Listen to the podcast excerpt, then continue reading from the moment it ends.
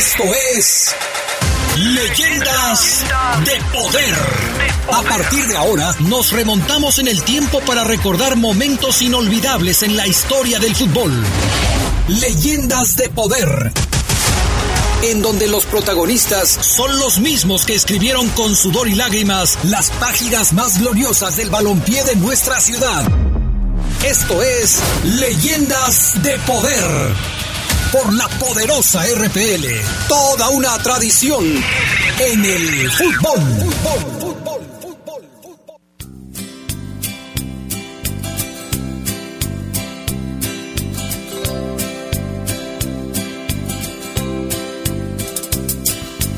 Everyone considered him the coward of the county. Never stood one single time mama called him Tommy, but folks just called him Yellow.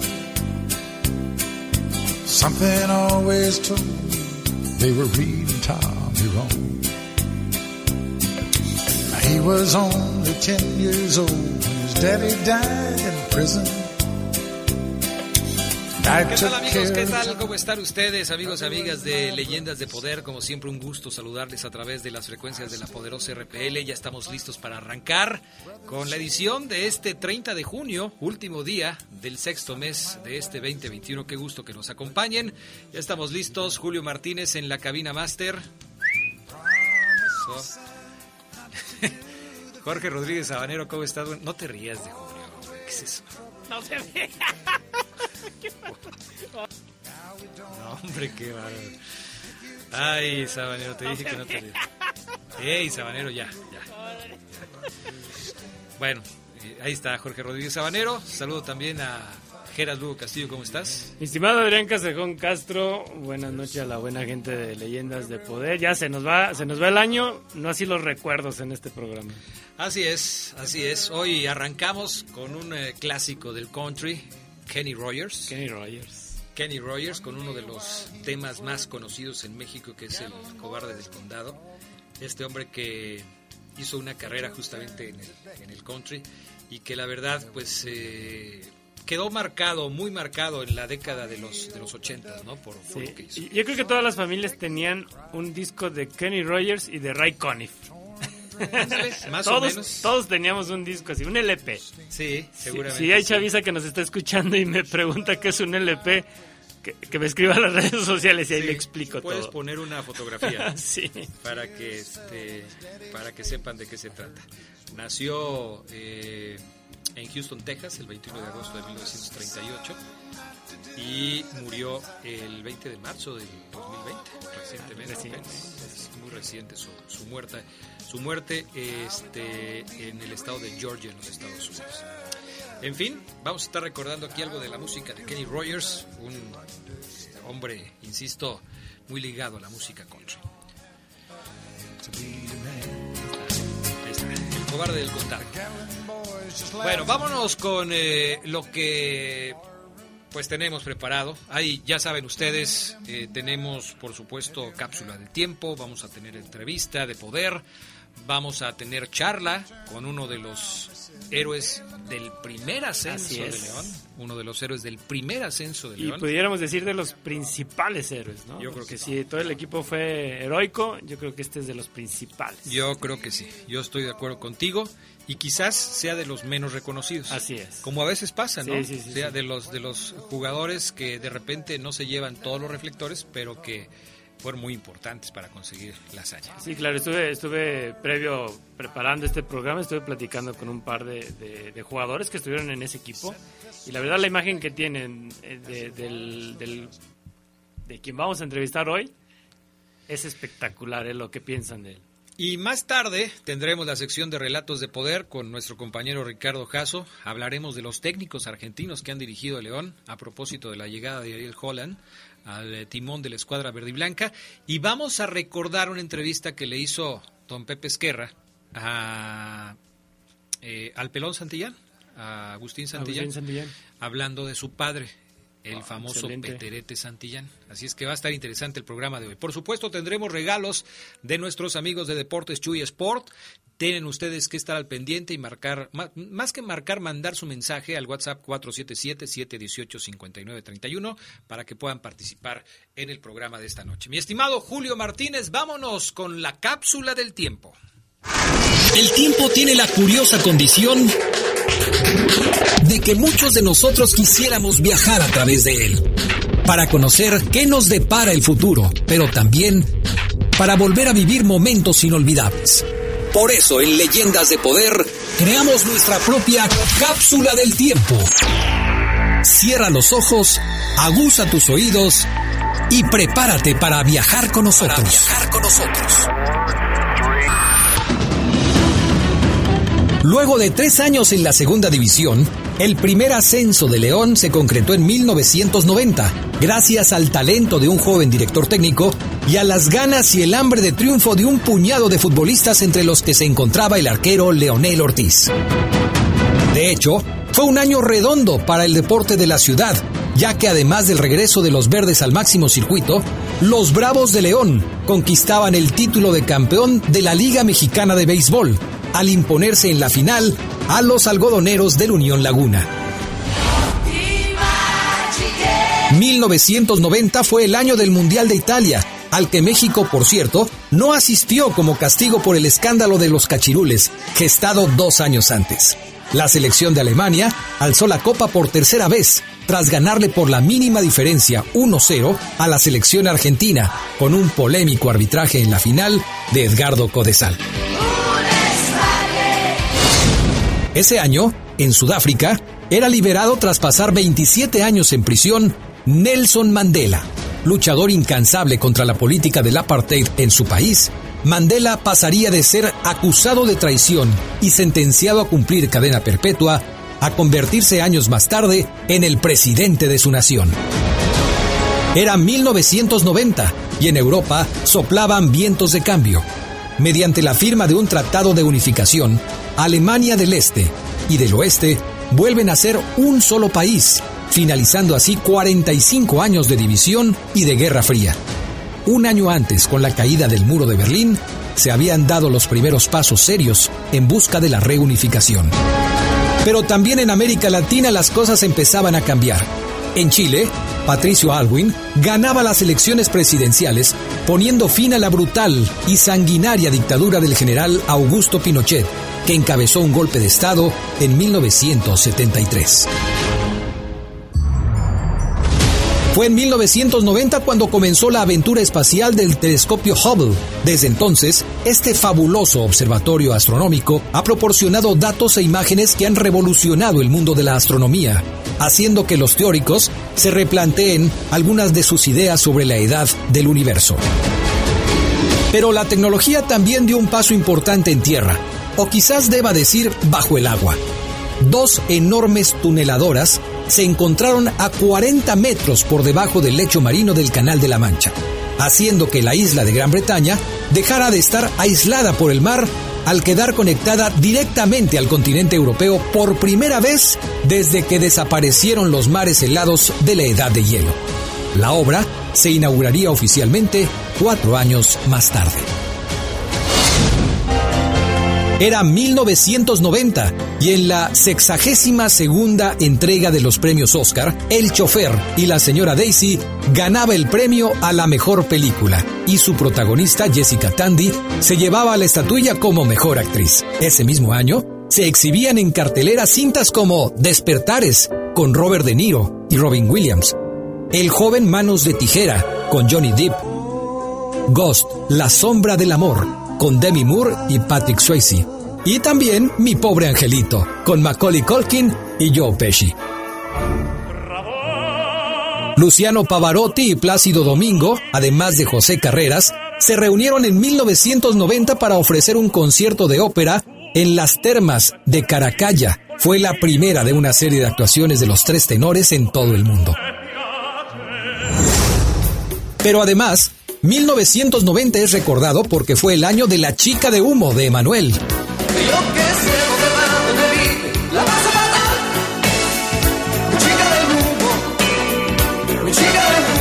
Y del culpable o no de Luis Miguel.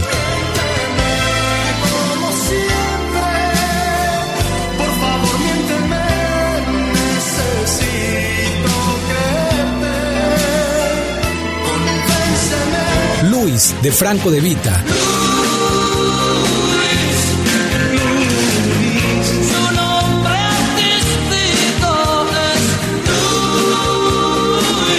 Y Cuidado con el corazón de Alejandra Guzmán. cuidado con el corazón. Aquí abajo en este mundo material. También fueron éxitos que sonaron fuerte en la radio. En ese 1990 muere el músico leonés Silvino Robles y la producción de calzado de León cae 30% producto de la crisis económica. Sin embargo, a pesar de los problemas, se generaron 44 nuevos fraccionamientos en la ciudad. Fue el año en el que desaparecieron los estacionamientos en el Boulevard Adolfo López Mateos, lo que luego provocaría el cierre de la mayoría de los negocios de esa zona. En 1990 nació el IFE, que sustituyó a la Comisión Federal Electoral. Octavio Paz ganó el Premio Nobel de Literatura. Se inauguró el aeropuerto del Bajío y la Organización Mundial de la Salud decidió eliminar a la homosexualidad de su lista de enfermedades. Era 1990, hace 31 años.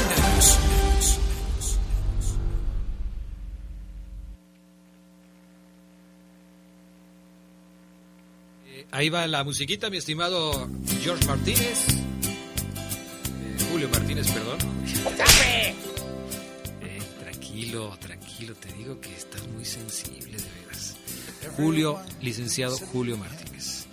Ok, ahí está, el cobarde del condado.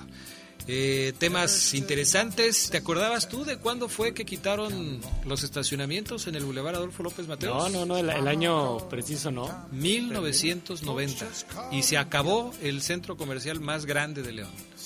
Sí, pusieron muchos árboles, parece que esa era la única solución para Sí. poner árboles, pero le dieron en la torre a todos los negocios que estaban en el Boulevard Adolfo López Mateos. Así es, ¿no? ¿Te acuerdas cómo, cómo se llaman? Los parquímetros, ¿no? Que, Sí, que había... ya al final había al final parquímetros. Había parquímetros ahí.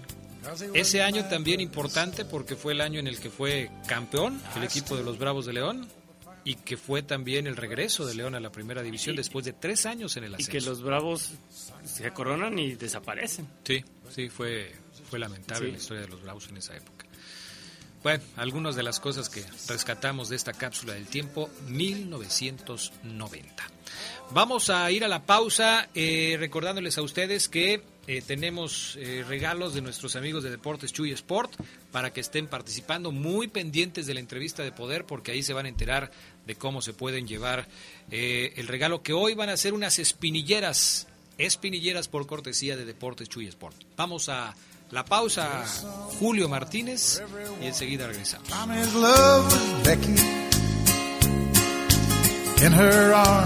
I'm Sigue con nosotros. Esto es Leyendas de Poder. Leyendas de poder. En Deportes Chuy Sport contamos con un gran surtido de artículos deportivos, balones, guantes, espinilleras y una extensa variedad de trofeos. Diseñamos uniformes deportivos a tu agrado. Visítanos, Romita 605 Colón Industrial. Informes 477-564-8143. Deportes Chuy Sport. Habla Marco Cortés, presidente nacional del PAN. Fue un gran día para México. Juntos logramos ponerle un alto a Morena y a la destrucción del país. De hace tres años, hoy Acción Nacional solo y en coalición avanzó y Morena retrocedió. Se impuso un cambio hacia el futuro, un cambio hacia un México innovador y moderno. Vamos a corregir el rumbo de México. ¡Felicidades México! ¡Lo logramos! PAN, unidos y fuertes por un México mejor. En Deportes Chuy Sport contamos con un gran surtido de artículos deportivos, balones, guantes, espinilleras y una extensa variedad de trofeos. Diseñamos uniformes deportivos a tu agrado. Visítanos, Romita 605 Colón Industrial. Informes 477-564-8143. Deportes Chuy Sport. Continuamos con más de Leyendas de Poder.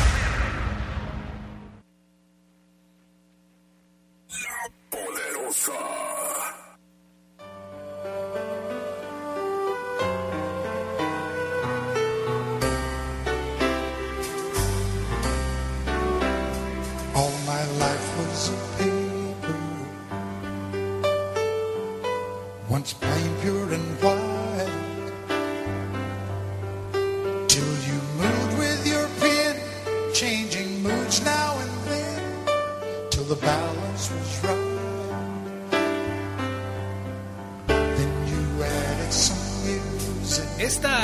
Esta, en lo particular es una de mis melodías favoritas. Sí, con You esa, decorated my life.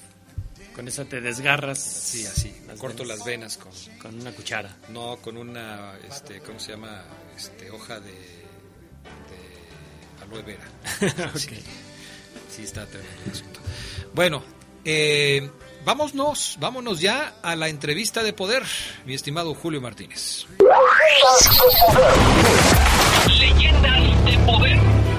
Leonel Ortiz no solo representó ser el de las manos seguras en el equipo León que ascendió en 1990, fue además uno de los pilares importantes que moralmente sostuvieron a un equipo que parecía estar destinado más a las angustias que a las alegrías.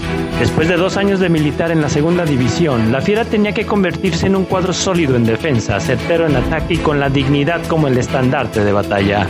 Con la llegada de Víctor Manuel Bucetich, el León adquirió ese perfil y eligió a Leonel Ortiz para ser el último bastión Esmeralda.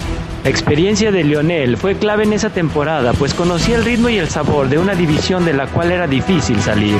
Con su liderazgo en el área levantó un muro y comandó a la línea de zagueros Esmeraldas, entre los que destacaban los leoneses Beto González, Jimmy López, Tena Murguía y el Pollo Venegas. Las carencias del equipo eran también rivales a los cuales ese León del 89-90 debió enfrentar estoicamente. Y si bien los triunfos fueron llegando y echaron hacia adelante el andar del cuadro leonés, también se tenía que hacer grupo, formar una familia. Y ahí fue donde Leonel Ortiz, con alegría y entusiasmo, alimentó el alma de unos panzas verdes que consolidaron un ascenso que tuvo tintes de milagroso y a la vez de heroico. Leonel Ortiz, el cancerbero que le dio a León su primer ascenso. Leonel Ortiz, una leyenda de poder. Leyendas de poder.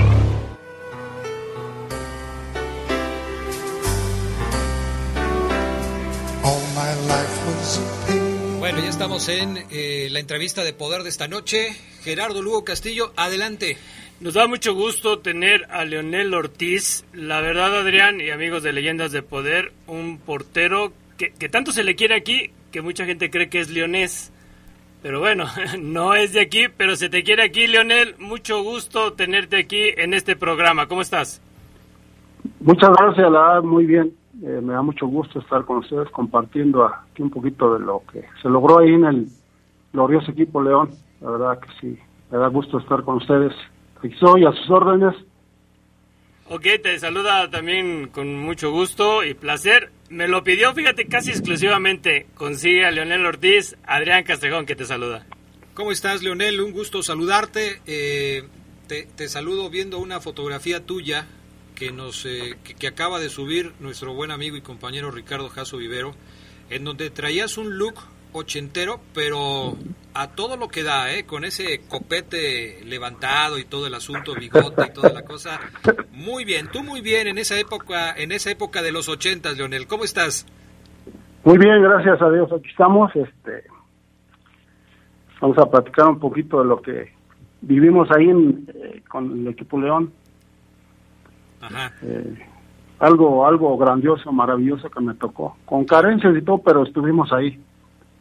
Seis años ahí trabajando con León. ¿Cómo ves?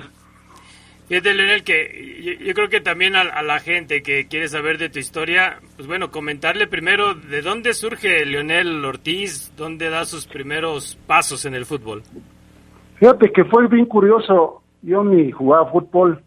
O sea, me invita a un equipo que no tenía portero. Yo tenía 15 años y pues yo sin jugar, ni las reglas sabía. Y un domingo me invitaron a jugar que no tenían porteros. Se habían lastimado Pancho y David, los porteros titulares de ahí. Yo no tenía ni idea que era el fútbol. Y me ponen ahí de portero. Con una camisa curiosa de, de manta, de un bailable, me acuerdo y me pusieron el número uno y el balín, así tenía yo la, en la playera. Y ahí fue como me empezó a, el gusanito, yo tenía 15 años y, y de ahí, ¿qué crees que me empezó a, a gustar el fútbol? Curioso, la verdad, sin haber jugado fútbol. Conocía el balón porque me lo veía, pero no, realmente no. Ni idea que era el fútbol, ¿eh? ¿Cómo ves? Que, este, son las cosas de la vida, ¿no? Sí. De repente dicen que el destino es el destino, Leonel, y cuando te toca algo, ni aunque te quites, ¿eh? Te, te Sí, sientes... fíjate que algo curioso, porque yo tenía 10 años, me acuerdo, Sí, y andaba atrás de, yo vivía en un rancho, sí, y bien curioso, fíjate lo que es, los sueños sí se convierten en realidad. Estaba jugando León Toluca, ujú, yo tenía como, yo creo que 10 años, yo me paré atrás de una casa y estaba el partido de Toluca, León una final, allá en Toluca. Y oía que Darío Miranda se había fracturado, fíjate, no me acuerdo, haz cuenta que estoy viendo el radio, o sea, curioso. Yo decía, ¿dónde estará León, no? ¿Y quién será Darío Miranda, el Cuirio? De Toluca me acuerdo de Ítalo Estupiñán. O sea, Sí, son los sí. nombres que se me quedan. sí, Yo decía, yo un día jugaré el León, pero así de... Así en mi mente pasó. ¿Dónde estará León? No sé, pero algún día yo jugaré, fíjate, y sin... Y, y cómo ese sueño se me hace realidad. ¿Qui- ¿Quién Conocer a, Darío Miranda. ¿Quién fue entonces quien, quien te impulsó ya, ya que te vio ahí en, en, en- en ese llano y que te dijo, oye Leonel, pues métete más al, al fútbol profesional? No, ¿qué crees que había un equipo de segunda división acá? En el Estado de México se llamaba Suoxo. sí. Yo tenía, iba a cumplir 16, dije, voy a ir a probarme ahí. Y fui, ahí fui con mi hermano, digo, vamos a ver cómo está. Y ahí estuve unos días viendo cómo entrenaban. Yo la verdad no te lo juro, no sabía ni caer, ni... Yo me puse un suéter de, la escuela para entrenar. Y ahí estuve unos días y me corrían. Y otra vez volví a ir y me volvían a correr. Y hasta ya se los aburrí, me dijeron, bueno, ponte ahí. Y ya me dejaron entrenar con un señor, ya murió en paz descanse, le decíamos Chifío, y me dejó entrenar. Ese fue el, el, mo- el- mi experiencia en el fútbol. Yo veía porteros, la verdad, de mucha calidad ahí. sí. Ese portero que, que estaba ahí en ese tiempo se llama Juan Buenrostro. Ese portero fue, jugó en Zacatepec, tenía en la banca a Nacho Rodríguez y a Pablo Labios. Ah, caray. Yo decía, pues cuando le quito el puesto a un portero con mucha seguridad, por arriba, por abajo, muy técnico, la verdad.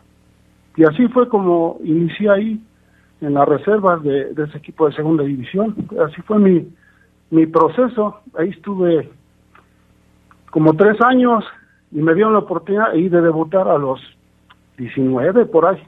Sí. Fue cuando tuve ya eh, participación ya a nivel profesional, o sea, pero tío, sin, sin un maestro ni entrenamiento, o sea, me, se me fue dando así, así como platico, así se me fue dando.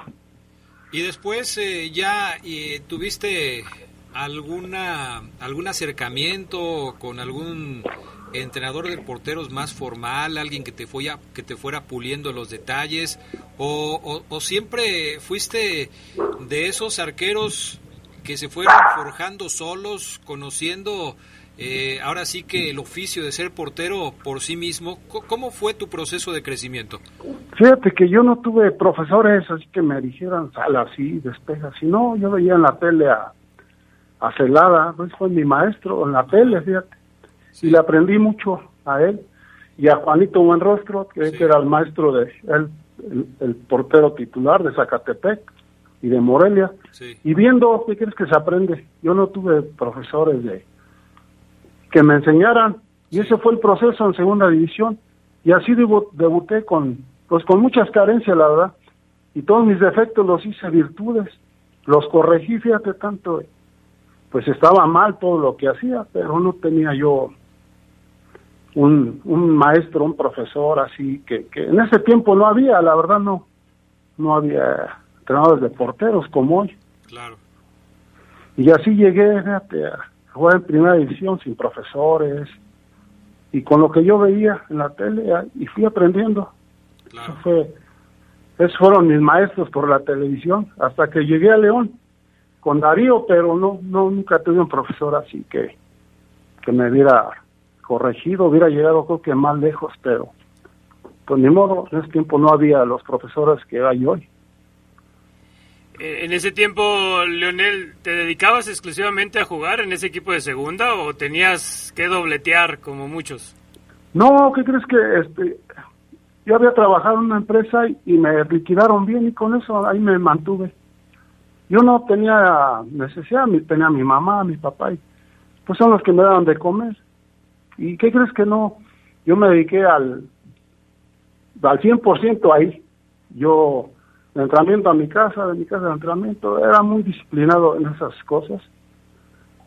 Y ese, ese era, fue mi, mi, mi proceso que estuve así trabajando y como ves, se ha dedicado al 200%, yo creo que eso fue lo que me llevó, la disciplina y como ves. ¿Cuánto tiempo pasaste ahí en el Subo y después cómo llegaste al, al Club León? ¿Quién te, quién Estuve te- siete años en Subo, aparte tres en reservas. Y fue curioso porque me acuerdo que habíamos ascendido de tercera a segunda B, segunda división de ascenso, y León había descendido. Y jugamos el primer partido en León, León Subo. Y ese día pues me eché el partido de mi vida, no me podían meter gol, León con un equipazo, y eso habíamos subido.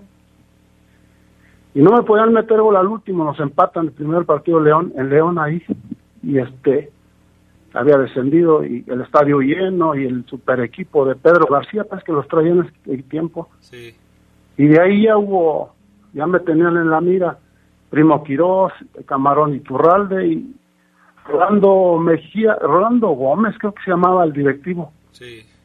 Ese día inclusive me, me citan al palco, que yo platique con ellos, y si no me podía venir a León, le dije, pues yo encantado. Digo, ¿cuándo vengo? Me dice, no, pues ahorita no se puede porque pues ya firmaste contrato. Eso fue en el 86. Y fue bonito, la la plática, y te motiva eso. Y así fue mi relación con León. ¿Y cómo regresaste después de, de eso? Porque en ese momento te dijeron que ahorita no, y luego cuando regresaste. A los dos años, se cuenta que nosotros jugamos una liguilla en Suo y León no, no le había ido bien, había perdido. Una no calificó y una creo que lo eliminaron en el 88. Yo llego en el 89. Había hecho un torneo bueno acá en segunda división, habíamos calificado. Estábamos peleando por una semifinal con el Suo contra Potro Mesa, sí fue el campeón. Y es cuenta, yo termino mal aquí en Suo. Y me dicen que pues, ya no hay interés por mí y todo. Dije, bueno, ya. Y yo sí me retiré en ese tiempo. Dije, bueno, pues ya, ya no, no quiero jugar fútbol. Tenía 26 años. Y ya me, me retiro, les doy las gracias a los directivos del Subo y todo. Y un 17 de julio me hablan Camarón Turralde a la casa. Me dice, oye, ¿no te gustaría venirte a León? Digo, es que ya me retiré, este, Camarón. Dice, no, vente, hay interés de que te vengas. Y pues ahí me vine ilusionado, me vine en la noche, bueno, llegué a León. Y este, ya me presenté y sin cosas, porque pensé que me habían vacilado, la verdad, te lo juro, me fui sin, nomás con mi ropa, así, una mochilita. Y así fue como llegué a León, como ves. Oye, e- es como si fueras el, e, el amuleto de, de- de León porque llegas a jugar el torneo en el que León se corona campeón y asciende. Sí, fíjate que fue curioso porque yo era el quinto portero, pero en ese tiempo estaba Nachito Martínez, un abrazo si está oyendo, y él fue el que me invita, vente, yo era el quinto portero, y ya nadie quería jugar, me empezaron a, dar la oportunidad, Alejandro López se lastimó, Gerardo Medel, Beto, Beto Martínez, y creo que estaba ay, este Memo Loza, y nadie quiso parar. Y me dijo Nacho, ¿no te gustaría este jugar? Dije, encantado, a eso vine. ¿Y qué crees que de ahí para adelante, pues no solté el puesto, lo agarré, lo agarré y trabajamos y, sin comer, sin cobrar. Pero eso no, como que no nos era, o sea, disfrutábamos, convivíamos, o sea, con todas las carencias y logramos algo bien importante y sin apoyo. Recuerdo que no había gente en el estadio, te lo juro, eran 20 gentes. Es, es este. Y uno entraba, yo no veía eso, te lo juro. Yo, yo estar en León, en el estadio, y era una motivación muy grande, aunque no había gente. y ese torneo lo hicimos muy bueno, yo fui el portero menos goleado. Y una temporada, te lo juro, pues curiosa y nos puso a prueba la vida y con tantas carencias, fíjate, logramos el ascenso que nadie creía en nosotros, calificamos en octavo lugar, o sea, nos sacaba líder como 30 puntos. Fue un año difícil, pero lo coronamos con, con la unión, con compañerismo. Era una familia, la verdad, te lo juro, jóvenes, que no nos conocía nadie, la verdad, más que nuestro mamá, nuestra mamá y nuestro papá. Hicimos un grupo fuerte, la verdad, muy bueno. Y culminamos con la con el ascenso que sí, sí, sí, sí, sufrimos, pero valió la pena, la verdad. Yo estoy muy contento de haber logrado ese, ese ascenso con grandes jugadores como Tenita, este Jimmy, Beto González, Lupe Castañeda y gente de León, eh, la verdad, eso me daba más gusto porque eran 16 gentes de León, digo que más, eh, que fuéramos cuatro o cinco. Yo era de los más grandes de experiencia, con 26 años, y los demás pues eran jóvenes, pero sí te digo, todavía siento pues de haber logrado el ascenso, es lo más hermoso que, que me que me tocó pasar la verdad, es algo que lo vivo y lo recuerdo a diario y lo disfruto, la verdad. Fíjate, Leonel, que, que platicando con, con gente que, que, que mencionaste de ese equipo de León del, del 90, eh, se refieren de, de Leonel Ortiz como el, jugador que, que mantuvo ahí como que el alma encendida, la unión de grupo, que te, te veían con ese, con ese perfil de liderazgo. Eh, ¿Tú te sentías así o tú asumiste, viste la realidad y dijiste, no, este grupo hay que mantenerlo moralmente arriba? Sí, fíjate que yo, yo los ayudaba mucho, yo hablaba y, marca aquí no le des espacio. Y además eran, esos muchachos los manejaba así, nomás con hablarles, la verdad que unos, unas gran personas, como futbolistas mejor. Sí, yo, yo me puse en un papel, yo, te lo juro, tengo un, una entrevista y yo dije, voy a ser campeón, yo quiero jugar en León en primera y lo vamos a lograr. Al Tijuana le metemos 3-0 y lo tengo lo tengo aquí en una entrevista, en un, en un recorte de periódico.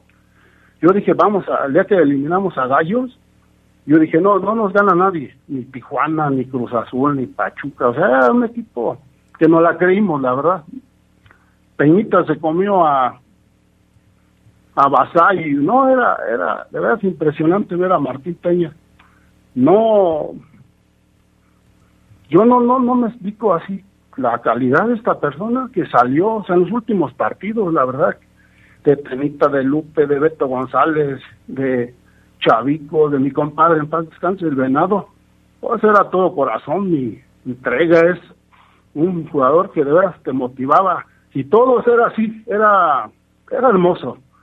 Yo me acuerdo de todos ellos, la verdad es, para eso, se necesitaba eso, que, ahí no había que peñitas más, no, no, éramos todos luchando por un sueño, ahora sí que luchando por un sueño, y solamente lo logramos así, ¿eh? con corazón, entrega, y lo disfrutábamos, te lo juro, era, era muy hermoso, yo me recuerdo y esos momentos, y yo quisiera volverlos a vivir, pero pues ahí está, la historia marcada, el equipo hizo historia, ¿no? Eh, ese, ese año que vivíamos en la casa club, sin colchones, ahí en el suelo era complicado, la verdad.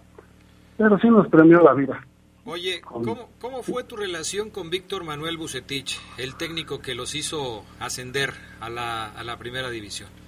Yo con Víctor, yo lo estimo mucho, él está igual. Yo tengo una relación muy bonita con él. Él nos dio pues, la confianza, me dio la oportunidad de jugar en primera, de haber jugado ese ascenso, o sea, no era fácil. o sea, yo con el trabajo le demostraba que pues, yo quería, yo quería trascender y todo, ¿no? Una relación muy bonita porque a Víctor yo lo vi llegar, así como llegó él, así íbamos todos y él llegó con una, una muda de ropa igual nosotros.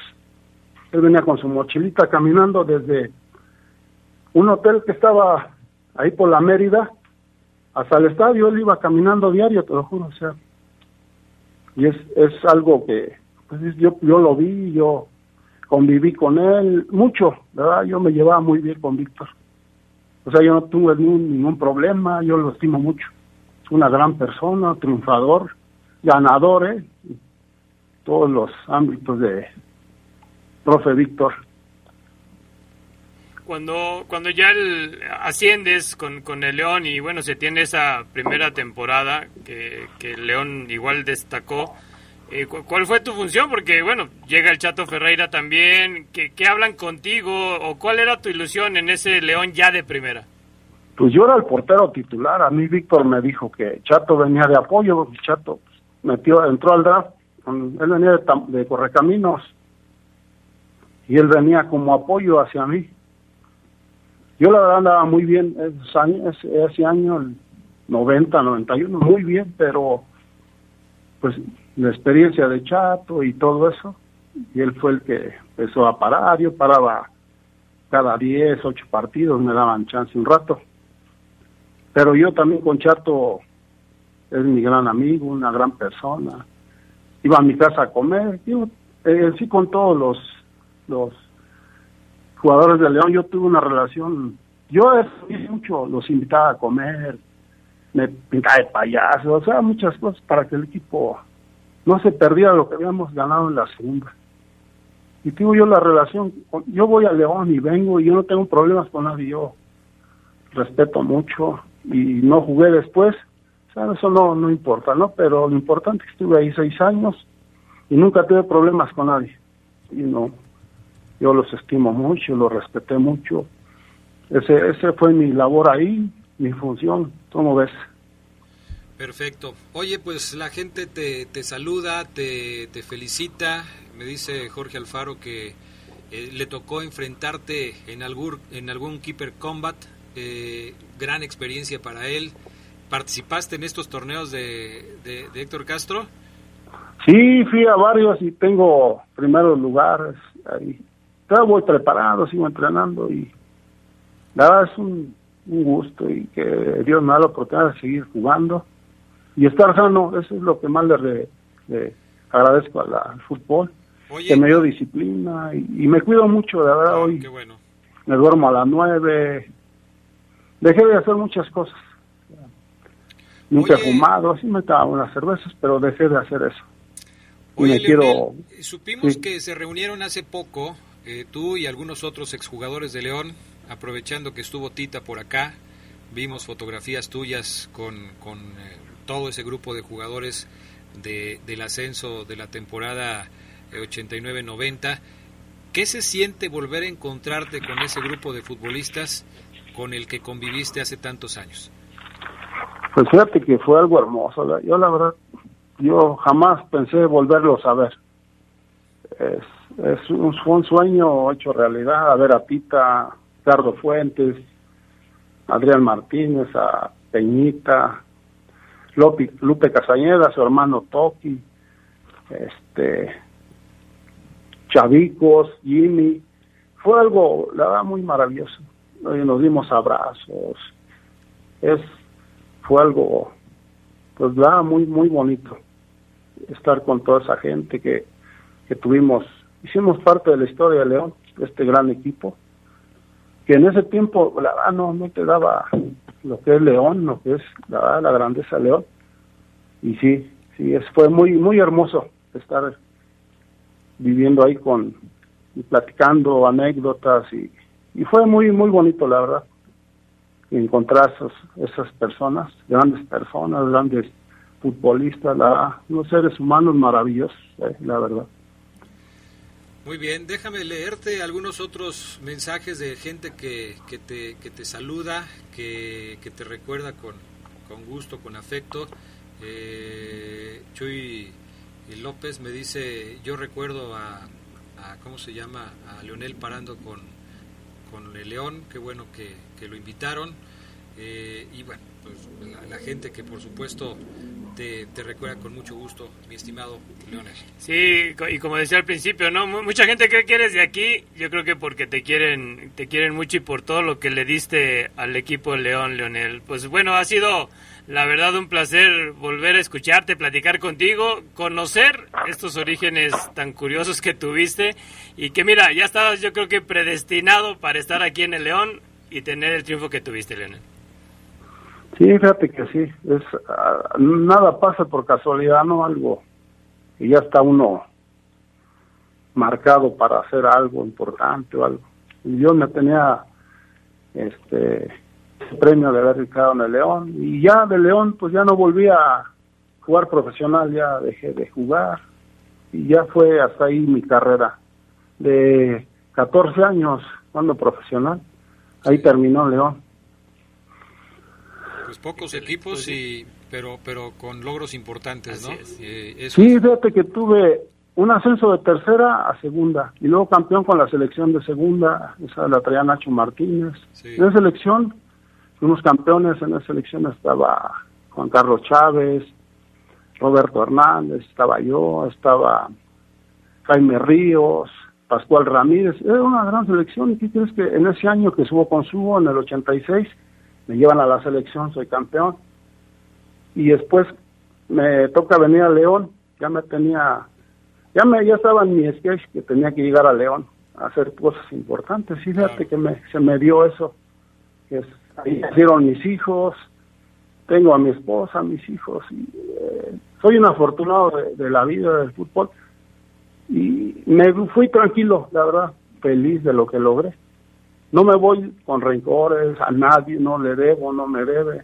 Nunca tuve problemas, la verdad me voy, me fui tranquilo y vivo tranquilo aquí en el Estado de México. Tengo una escuela de porteros sin cobrarme un quinto, yo les regalo mi tiempo, les pago el campo, les pago su convivio. Es lo que me toca hoy a mí, es lo que estoy haciendo hoy. Pues qué bueno, Leonel. Me parece que eres un hombre de bien, eh, agradecido con, con el fútbol y con la vida, y esto siempre, siempre se paga de buena manera.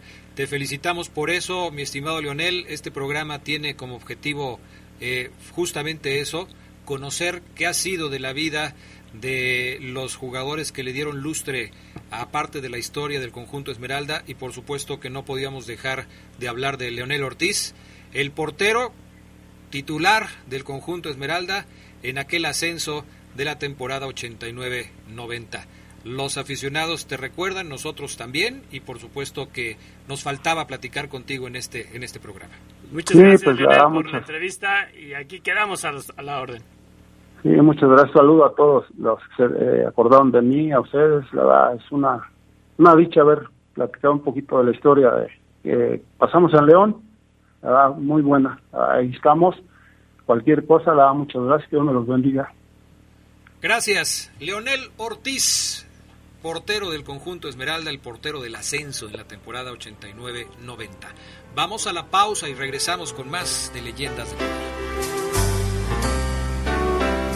All my life was a paper, once plain, pure and white. Mantente en contacto con nosotros. Escríbenos por WhatsApp al 477-773-2470. Leyendas de poder. Leyendas de poder. Leyendas de poder.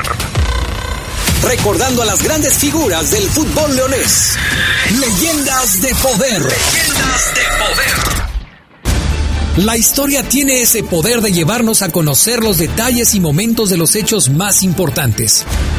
Pero solo puede hacerlo a través de verdaderos relatos de poder. Esto es Relatos de Poder. Para que conozcas más.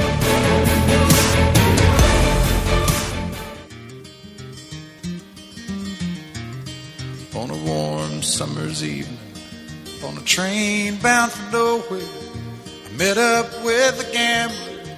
We were both too tired to sleep, so we took turns of staring out the window at the darkness. Boredom Ya estamos, ya estamos de regreso. Este es The Gambler de, de Kenny Rogers, el jugador, otro de los temas que, que hicieron famosos a este, que hicieron famoso a este gran cantante de música country. Eh, tenemos regalo de nuestros amigos de Deportes Chuy Sport, de Romita 605, Colonia Industrial, informes 477-564-8143 con el señor Ulises Huerta.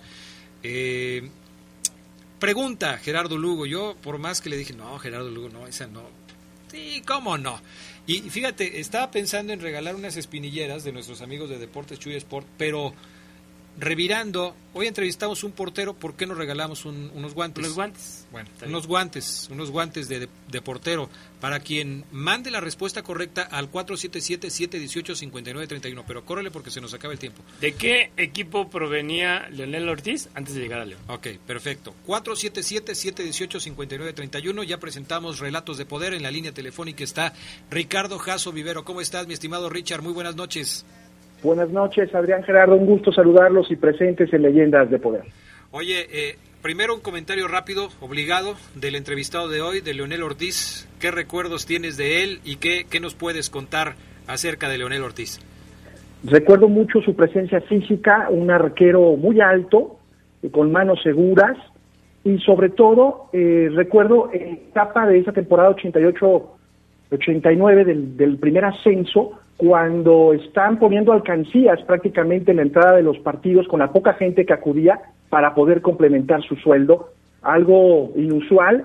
Y destaco mucho las palabras de la entrevista. Felicidades por la entrevista, por supuesto. Gracias. Eh, en cuanto a, él re- repitió mucho, las, pese a las carencias, una prueba de vida, luchar por un sueño y con un gran corazón para lograr ese anhelado ascenso. De verdad, un, un personaje poco reconocido, pero como ustedes comentaron, verdaderamente importante en el liderazgo de ese ascenso.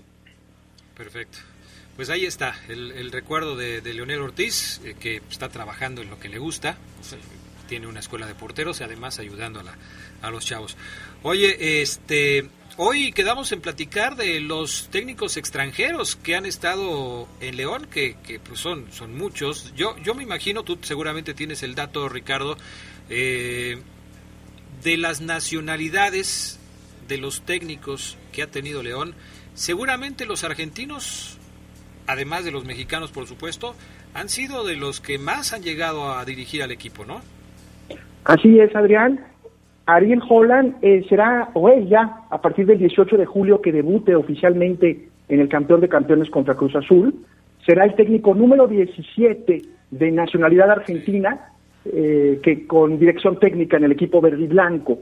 El primero, eh, sin duda uno de los más recordados, el primer técnico de liga, el guardameta Miguel Ángel, Miguel Armando, perdón, Rugilo, guardameta y técnico en la misma temporada, en 44-45 fue el primero, este mí- mítico guardameta, y a partir de ahí otros 17 más, incluyendo Ariel Holland. Después vino el más célebre, José María Casullo, que lo trajo por recomendación de Antonio Bataglia y de Marco Aurelio en 1946. Es el técnico bicampeón del primer bicampeonato, el técnico campeonísimo por, por haber ganado en una misma temporada la Liga y la Copa. Y por supuesto es el técnico argentino más ganador, José María Casullo. El número tres, José Che Gómez, eh, que es famoso porque relevó a otro gran técnico, en este caso de nacionalidad española, Antonio López Herranz, pero solo estuvo una temporada, de 1959 a 1960. Esos fueron los primeros tres, hasta llegar a Luis Green, un técnico en el cual le toca dirigir en la etapa mexicanizada, eh, de, de 1965 a 1969, y donde se gana una copa. También Luis Green le aportó una copa al equipo León. ¿Por qué consideras tú, Ricardo, que, que esta mirada de- del equipo León a los técnicos argentinos, ¿no? Porque son pues muchos, ¿no? Sin duda, Gerardo, y un gusto saludarte. Eh, indudablemente, como los primeros extranjeros fuera de los costarricenses, como lo comentábamos en algún otro programa, son los argentinos los que le dan brillo en la cancha a León en 1944 y a partir de ahí, sin duda, viene esa tradición. Y son ellos mismos los que recomiendan a Casullo, que hace todavía más grande este equipo al conquistar el primer título. Por cierto, se celebró el día de ayer, el 29 de junio, el, eh, el aniversario del primer título de León en 1948, y considero que esa es la razón por la cual ha sido la, la nacionalidad más recurrente en cuanto a entrenadores. Intentaron en los 60 traer ya eh, futbolistas y técnicos de otras nacionalidades, pero no siempre con el mismo brillo, Gerardo. Después de, de aquella época del León mexicanizado, Luis Grill tuvo una segunda etapa con el León. Sí, Adrián, excelente dato el que destacas. En 1983-84, ya hablando de los terribles ochentas, permíteme utilizar esta expresión por todas esas carencias que también destacaba el entrevistado Leonel Ortiz, solo tuvo tres partidos, después de lo relevó Fequete para poder eh, salvar al equipo. Y otro dato interesante, tuvo también algunos partidos en segunda división cuando no se permitían técnicos extranjeros, pero desde la tribuna en la temporada 88-89, Luis Grill también fue eh, eh, técnico del equipo León. Yo, yo recuerdo eh, que en ese tiempo nos dejaban entrar, dejaban entrar a la afición a los entrenamientos. Y, y salíamos, veíamos el entrenamiento de León y yo recuerdo a, a don Luis Grill pelearse con un aficionado que le estaba reclamando a un jugador de León en el entrenamiento. No, se dio un agarrón, pero sabroso. Así es, sabroso. Señores, déjenme presentar de leyenda a leyenda y regresamos después de la entrevista de don Pepe de esta noche, que también, por supuesto, nos hace recordar otros momentos. Leyenda a leyenda. Esto es de leyenda a leyenda. Un espacio donde recordaremos las inolvidables conversaciones de don Pepe Esquerra con aquellos jugadores que marcaron toda una época en el fútbol. Leyenda a leyenda. Vamos a platicar también con Agustín Santillán. El hablar de la familia Santillán es hablar de una familia futbolera 100%. Yo siento, Agustín, que tú naciste ya con la afición, con el deseo, con, con el cariño al fútbol, porque eso vivías dentro de tu familia. Bueno, sí, así es. En efecto, este, la carrera de mi padre, que fue muy corta por una lesión que tuvo desafortunada, no solo para él, sino yo creo que para el fútbol leonés. Mis hermanos, no solo mis hermanos, sino mi familia, en este caso mi tío el padre Genaro, Antonio Vázquez, que en paz descanse, y recientemente Antonio Carlos Vázquez, tío José Solórzano, pues fueron gente futbolera. Y domingo a domingo, después del fútbol, nos reuníamos en casa de mi abuela. En mi familia Vázquez eh, no ha existido un buen equipo más que León. Y aunque a veces estuvimos en brujos, como era mi hermano, pues llevamos dentro los colores del equipo. Y yo creo que esto es propiciado por una serie de, de argumentos muy, muy fuertes. El tener un arraigo aquí en, la ciudad, conocer a muchos directivos y pues para terminar nada más decir que seguimos siendo nosotros futbolistas, aunque ya no lo practicamos personalmente, pero sí lo sentimos en el alma. Eh, apoyamos a Club León personalmente y pues creemos que ahorita empieza a surgir lo que anteriormente había sido y que pasó por un letargo temporal. Agustín, el hablar y mencionar con todo el respeto que merece a tu padre, al Peterete Santillán, es hablar de una persona que nació con una virtud muy especial. De tu padre ha sido tener una visión muy especial para ver un jugador o un jovencito que tenga futuro futbolístico, para estar en el llano observando jugadores y cuántos y cuántos y cuántos jugadores que han vestido la camiseta de León o de algunos otros equipos se convierten en estrellas, pero bajo la mirada de tu padre que ha tenido ese don muy especial para seleccionar a la gente que tiene un futuro eh, dentro del fútbol. ¿El que Sí. comenta acerca de, de, de, de esta, de este don tan especial? No, mi padre es un carácter muy difícil, es muy callado, muy reservado en todas sus actitudes, en su manera de pensar.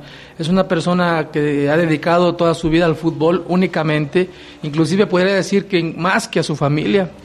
Y es muy difícil que pudiéramos nosotros eh, tratar de adivinar, porque lo poquito que sabemos de él, pues lo sabemos externamente. Internamente es muy difícil que mi padre pueda desahogar sus cosas positivas, que tiene muchas, pero como hijo pudiera decirle que no he visto una persona en el mundo que tenga la capacidad de visualizar y de conceptualizar a un futbolista en el llano para después encauzarlo profesionalmente.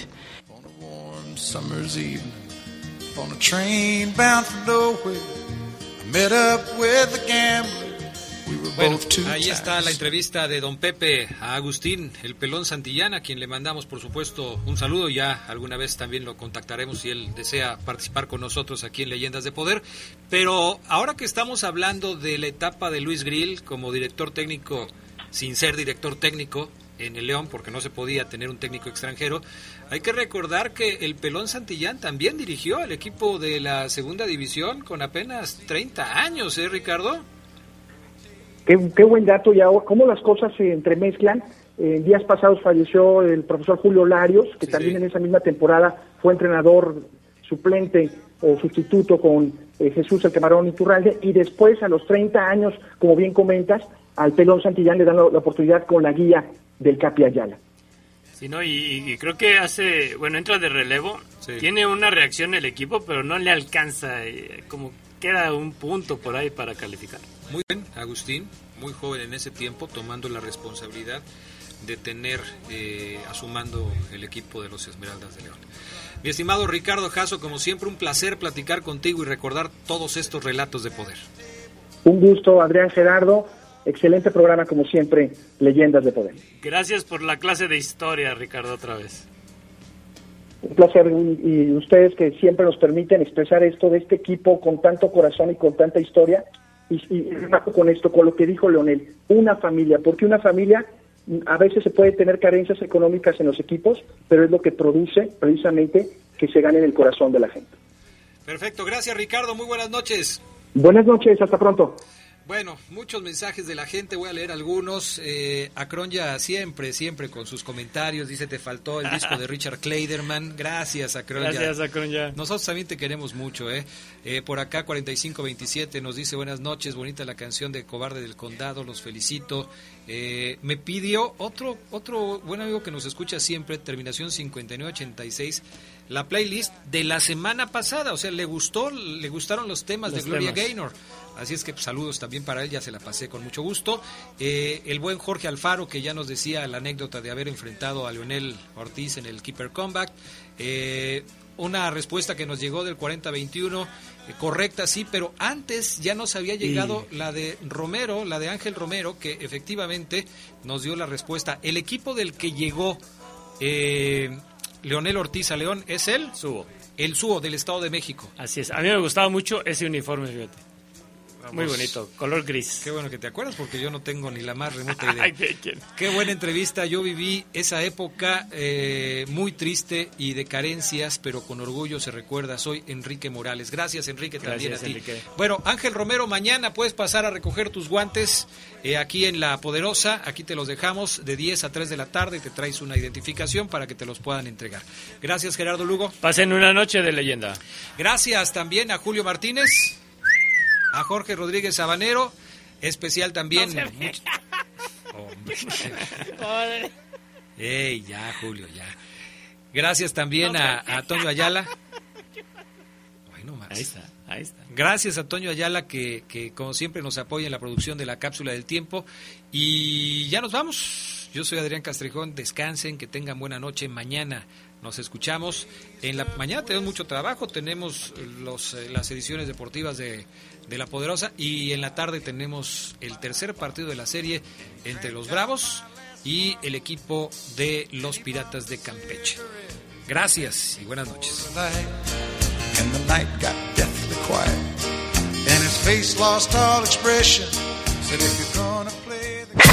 Esto fue. Esto fue. Leyendas de Poder.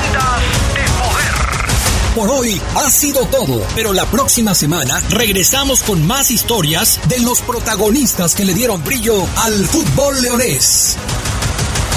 Leyendas de Poder. Leyendas de Poder.